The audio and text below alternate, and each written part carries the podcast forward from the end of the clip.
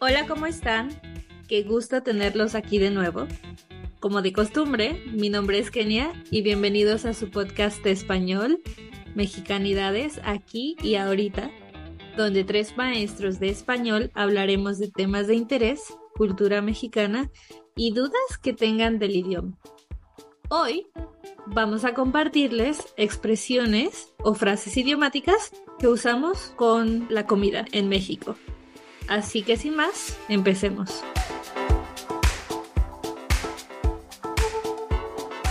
Hola, ¿cómo están? ¿Qué cuentan?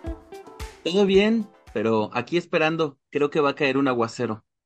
Ay, Mm. qué rico, para que refresque. Entonces vamos a disfrutar muy bien el clima.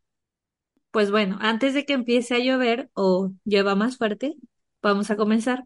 Luis, Yo quiero hablar de la frase es pan comido. Usamos esta frase cuando describimos una situación que resulta muy fácil o muy sencilla de realizar. Por ejemplo, aprender español es pan comido. Creo que no todos piensan lo mismo. Hablando de pan, tengo una similar. Ser más bueno que el pan. Es cuando queremos decir que una persona a quien conoces muy bien es muy bueno. Por ejemplo, mi vecina siempre que puede apoyar a los vecinos, es buena con los lomitos, les da de comer. Así que puedo decir que ella es más buena que el pan. qué ¿Por qué no eh, les compartes a nuestros amigos qué son los lomitos? Los lomitos, como anteriormente habíamos dicho en otro capítulo, son los perritos. Oh, sí, es una frase muy usada por todos los papás, creo. Y bueno, porque aparentemente nos encanta el pan, tengo otra frase más. El pan nuestro de cada día. Por ejemplo, la usamos cuando hablamos de algo que ocurre cotidianamente. Generalmente tiene una connotación negativa, pero también la podemos usar de forma positiva. Por ejemplo, las protestas son el pan nuestro de cada día en Oaxaca. ¿Se te ocurre alguna otra frase, Quique? Sí, quiero hablarles de la frase ser mala leche. Yo la ocupo mucho en realidad y espero que las personas no la ocupen para referirse a mí. La usamos para indicar que una persona es malintencionada respecto a nosotros o en general. Por ejemplo, mi ex jefa era bien mala leche o era muy mala leche con, con sus empleados. Siempre los trataba muy mal, por eso renuncié. Creo que sé de quién hablas. Es la persona que no te pagaba horas extras cuando trabajabas con ella, ¿verdad? Qué bueno que te saliste de ahí, amigo. Exacto, ahora me dedico a hacer podcast. El iris. Ok, vamos por la siguiente. Bueno, ¿han escuchado la expresión ser la media naranja? Sí, Sí. Es una persona que se adapta a cómo eres y la consideras tu otra mitad. Por ejemplo, mi mamá es la media naranja de mi papá, porque siempre están juntos y se llevan muy bien. Ay, qué romántico. Ay, qué bonito. Siento que esa frase es cuando eres más como joven y crees en el amor eterno y esas cosas. pero todos la dijimos en algún momento. Sí, No te hagas, tú también lo dijiste, También lo, también lo has usado, por supuesto. seguramente sí en la adolescencia. Muy Bueno, yo no, porque no tengo corazón, pero la mayoría lo... Quedó establecido en el episodio donde hablamos del Día del Amor y la Amistad. Pero bien, me viene a la mente otra frase, como estar fresco como una lechuga, hablando de que está lloviendo en este momento en Oaxaca. Supongo que usamos esta frase porque generalmente mantienen las lechugas con agua o están en el área de refrigeradores en el supermercado. Entonces, decimos que alguien está fresco como una lechuga porque o se acaba de bañar o está relajado y no siente calor en ese momento. Nosotros la podríamos ocupar en este momento porque está lloviendo, entonces estamos frescos como una lechuga. Exacto, ahora está mucho más fresco. Eso me recuerda a la frase estar hecho sopa, que generalmente usamos cuando una persona está completamente mojada, por ejemplo, por la lluvia. Solo que en este caso creo que es más por el sudor de tanto calor aquí en Oaxaca. Ay, qué Todos asco. estamos hechos una sopa. pero no. Sí, si tengo que caminar en la lluvia después de grabar este podcast, será por la lluvia. 100% de acuerdo. Creo que el viernes pasado llegaste a tu casa hecho una sopa después de la lluvia, ¿verdad? Exacto, estuvo fuerte.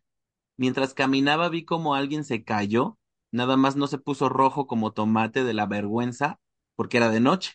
O probablemente sí se puso rojo, pero yo no lo pude ver porque era de noche. Esa también es otra frase que usamos para describir un momento bochornoso y en ocasiones cambia incluso el color de toda nuestra cara.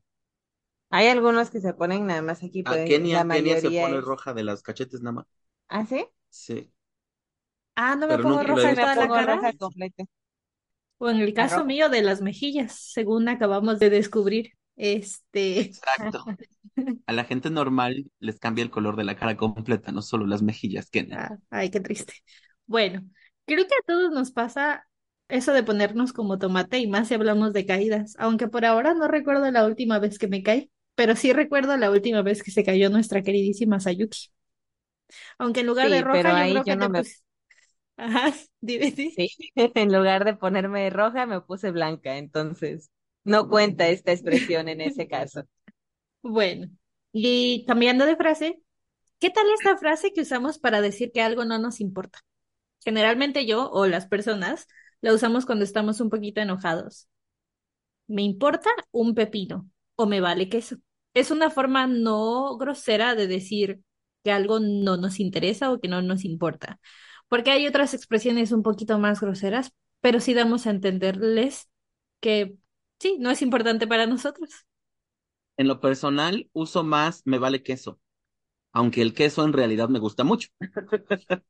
Hablando de estar enojados, hay otra frase que usamos cuando estamos muy, pero muy enojados con una persona y se lo decimos directamente o mediante alguien, que es irse a freír espárragos. Yo creo que es más útil cuando quieres que esa persona deje de hablar o literalmente que se vaya.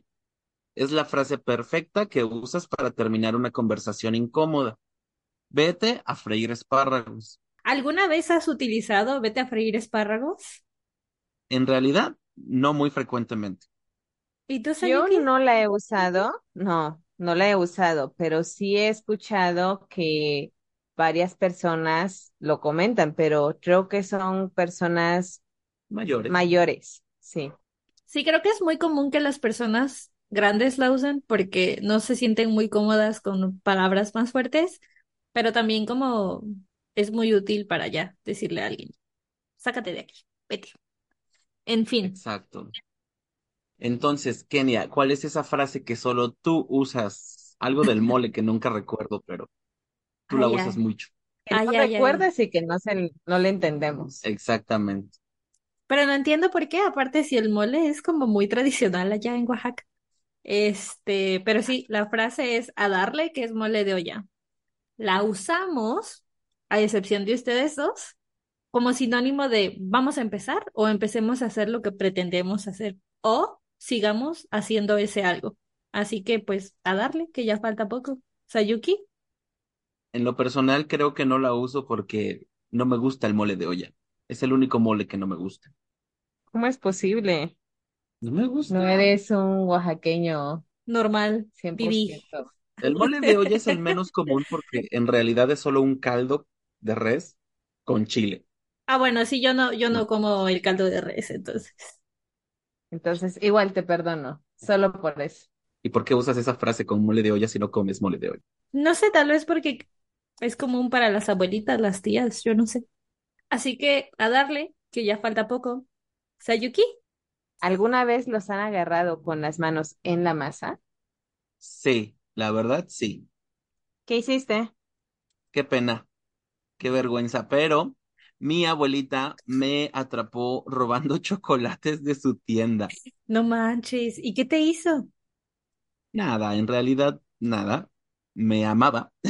Como todas las abuelitas. Exacto. Me dijo que no tomara los chocolates más caros. Entonces pude comer los chocolates baratos, todos los chocolates que yo quería. Ay, qué lindo. Cosita. Sí, es una frase que usamos cuando alguien te atrapa haciendo algo malo en el momento justo. Aunque mi madre siempre nos decía a mis hermanos y a mí que éramos unas tapaderas, porque no decíamos quién lo había hecho, aunque nos agarrara en- con las manos en la masa. Entonces, Todos los hermanos son tapaderas de sus otros hermanos. Pues para eso son hermanos.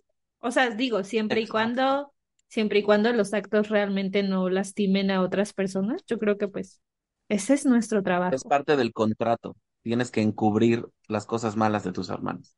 Exactamente. Pero bueno, las abuelitas siempre tan amorosas. Qué malo, ¿eh, Quique? Ya casi para terminar, es tu turno. Yo quiero hablar sobre la frase echar toda la carne al asador.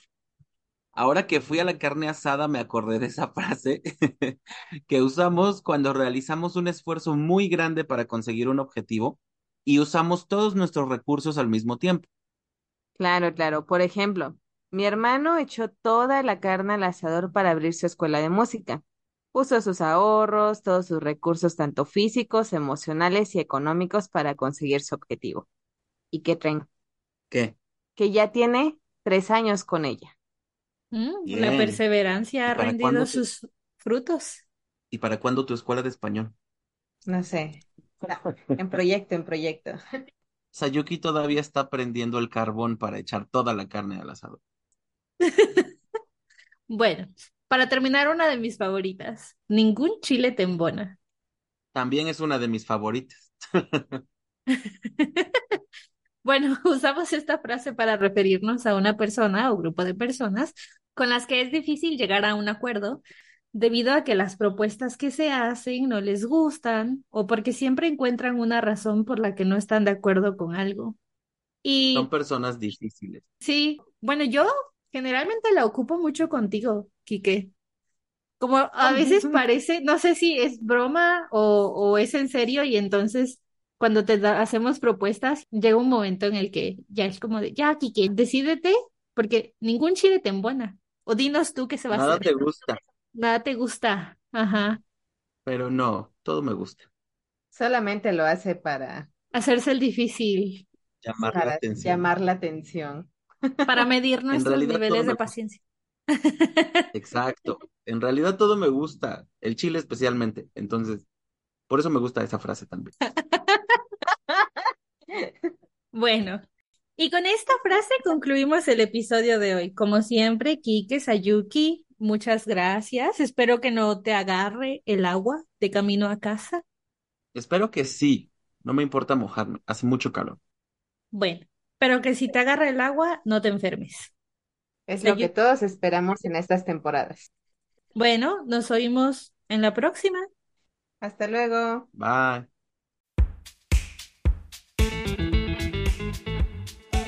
Muchas gracias por acompañarnos nuevamente en este episodio de su podcast Mexicanidades aquí y ahorita. No olviden suscribirse si les gustó y dejarnos sus dudas o comentarios en el canal de YouTube. Nos oímos en el próximo.